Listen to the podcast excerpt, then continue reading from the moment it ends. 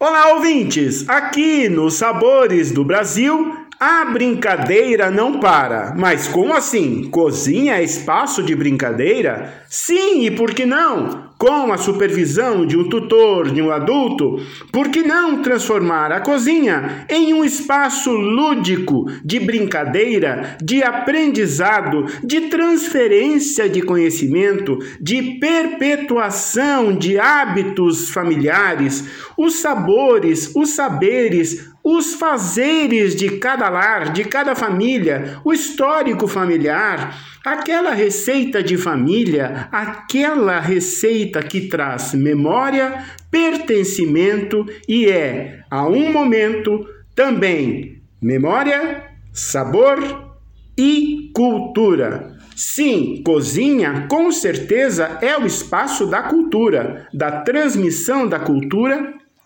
da perpetuação do hábito alimentar, que, como prática, com certeza nos faz pertencentes a uma determinada cultura.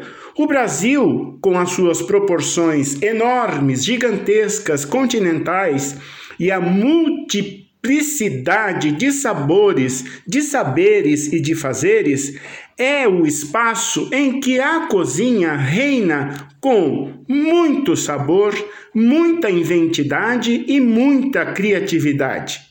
A cozinha é, há um tempo, o espaço, sim, do preparo do alimento para a nossa subsistência, mas também para a nossa prática cultural. Sim, comer é um ato de cultura. Nos reconhecemos como cultura também pelos nossos hábitos alimentares. O nosso patrimônio alimentar é certamente o nosso patrimônio cultural. E, como tutores, pais e mães, professores, educadores, temos o dever de perpetuar nas novas gerações o saber alimentar brasileiro, independente das barreiras culturais, mas trazer para a criança a responsabilidade do preparo do alimento, da sua importância cultural e também da responsabilidade de saber fazer.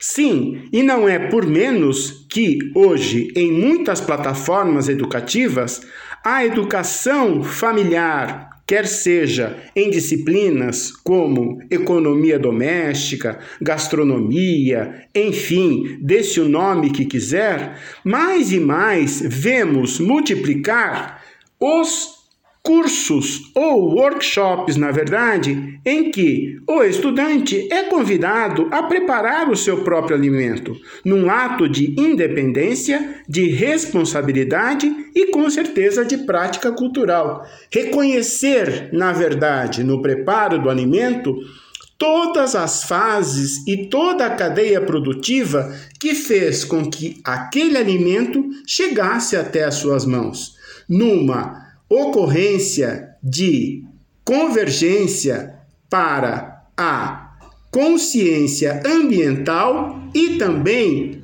da condição de que esse alimento, para ser produzido, demanda trabalho, esforço, terra, tecnologia, mão de obra, comércio, enfim, toda uma cadeia de produção que justifica o preparo daquele alimento e como ele chega até a nossa mesa. É isso. Sabores do Brasil traz receitas, mas também importa com a ideia de uma construção de identidade. Vou deixar com vocês uma deliciosa receita que parece brincadeira no portal a12.com barra Sabores do Brasil.